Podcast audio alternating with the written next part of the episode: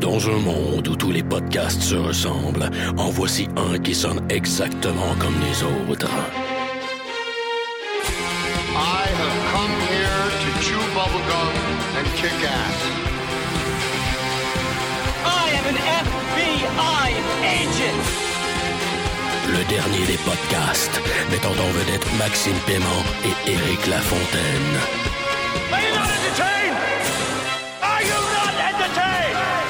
Motherfucker.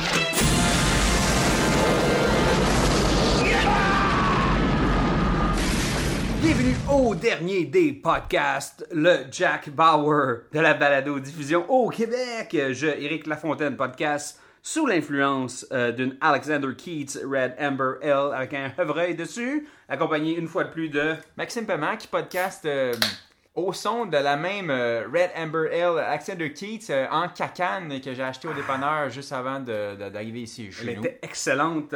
Bon, mais good to know. Max, euh, épisode recap Game of Thrones, épisode 4. Un épisode qui a payé en masse. Qu'est-ce qu'on a écouté cette semaine? T'as-tu eu de la bataille en masse? T'as-tu eu ce que tu voulais? Check, j'avais soif de sang et de feu. Je suis rassasié. Je Excellent. pense que l'épisode 5 peut être un petit peu plus calme. Euh, écoute, avec quoi t'as envie de commencer? On commence-tu par euh, Varys, notre ami Varys, l'eunuque? Euh, Ben, beaucoup de choses se sont passées. J'ai vraiment adoré cette scène-là, euh, right off the bat, c'est quoi le dire, parce que...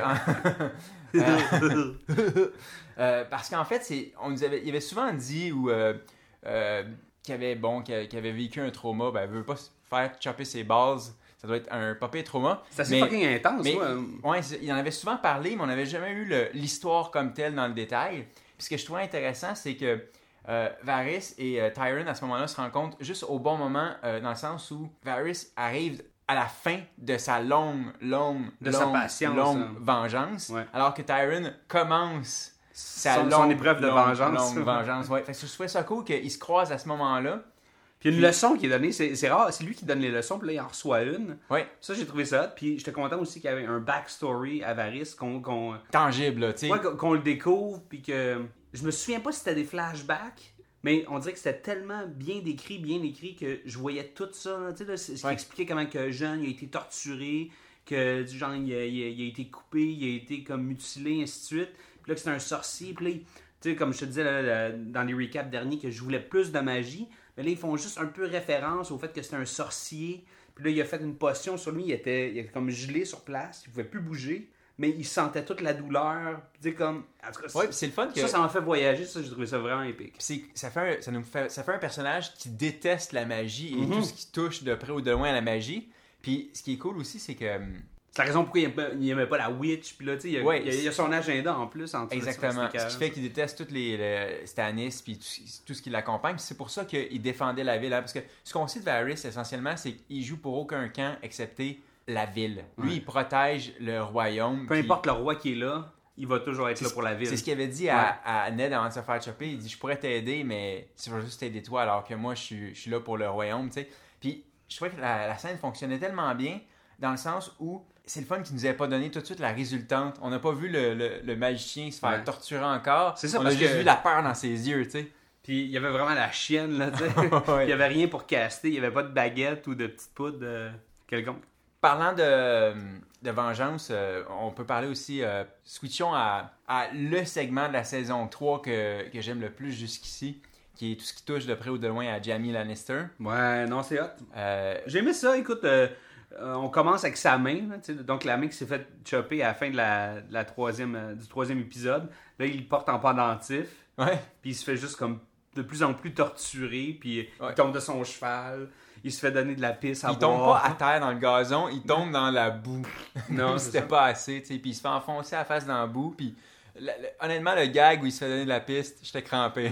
c'est super chien, là. Non, mais c'est vrai, tu sais, quand tu bois vite quelque chose, tu sais, tu goûtes pas. Non. Tu fais juste comme Ah, c'est quelque chose, yeah! Puis là, après ça, tu goûtes, tu fais Ah, ben oui, ça goûte ça, tu sais. Mm. Fait que c'est compréhensible, ça, je l'ai cru. Puis ce que j'ai aimé de ça, c'est que, tu sais, le personnage désarme, tu sais, un des dudes. Ouais. Puis essaye de se battre encore, même de sa mauvaise main. Ouais. On, on dirait qu'il est- tu sais, on n'est pas supposé l'aimer, ce personnage-là. Mais il, il est tellement comme écrasé par la vie, tu sais. Puis par sa situation qu'il y a de la sympathie là, qui se crée pour ce Oui, personnage-là. ça, ça se reflète bien aussi euh, dans le regard de Brienne qui, elle, clairement.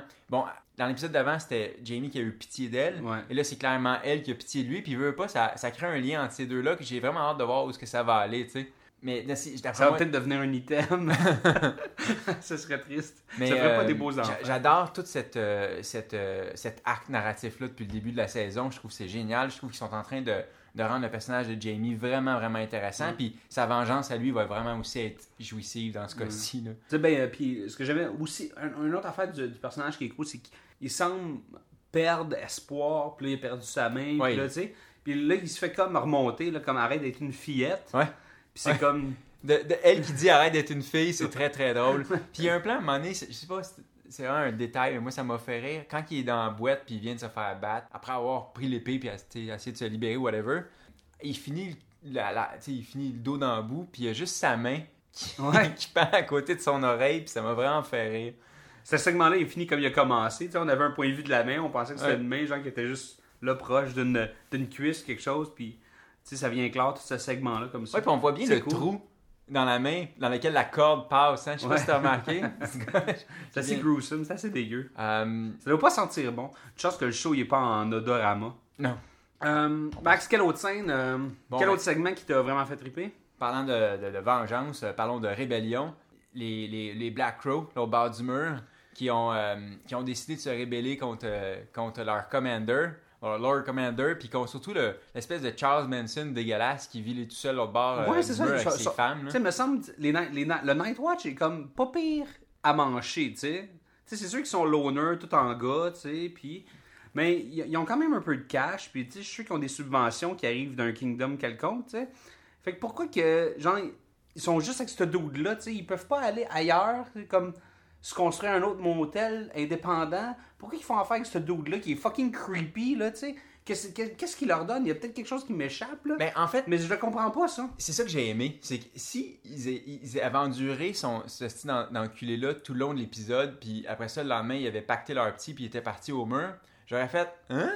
Mais là, le fait que ce gars-là, c'est lui, puis une bunch de femmes euh, qui ont toutes peur de leur honte, tu sais. Fait que c'est normal qu'il l'ait tué. Je veux dire, à un moment donné, si tu pousses, tu pousses un, un soldat, il va te repousser, tu sais. Puis quand t'es juste un. Ah, puis c'est ça, manger du jambon dans leur face, puis là, comme, ben, on peut-tu en Fait- avoir un peu, là? C'est logique en fait que ce gars-là se soit fait trucider, puis un- ça c'était c'était plaisant, un c'était une, beau mort kill, ouais, c'était une ouais. mort agréable.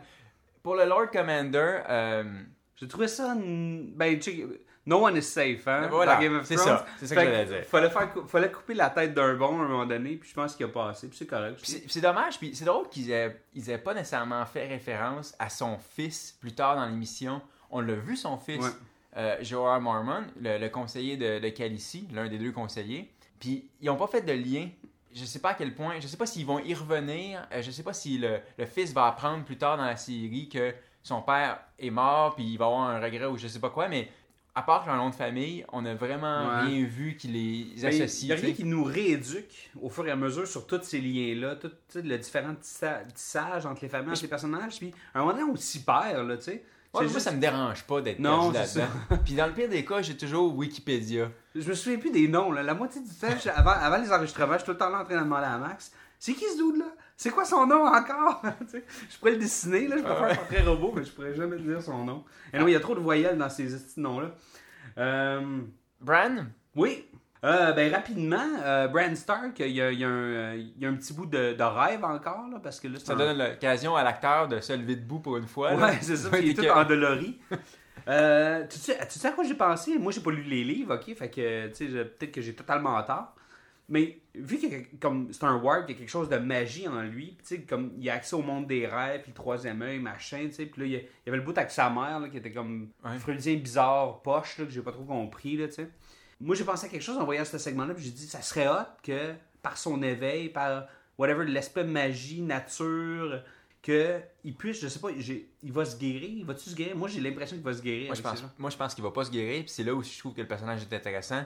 Là il peut pas courir. Il peut courir Il dans va- le monde des rêves. Il va, non, il va pouvoir courir éventuellement en projetant sa conscience dans un animal. Il va pouvoir voler, nager. Je veux dire, là où son corps physique peut pas aller, lui, il va- pouvoir y aller de n'importe quelle Il va façon. caler comme des milliers de truites, là.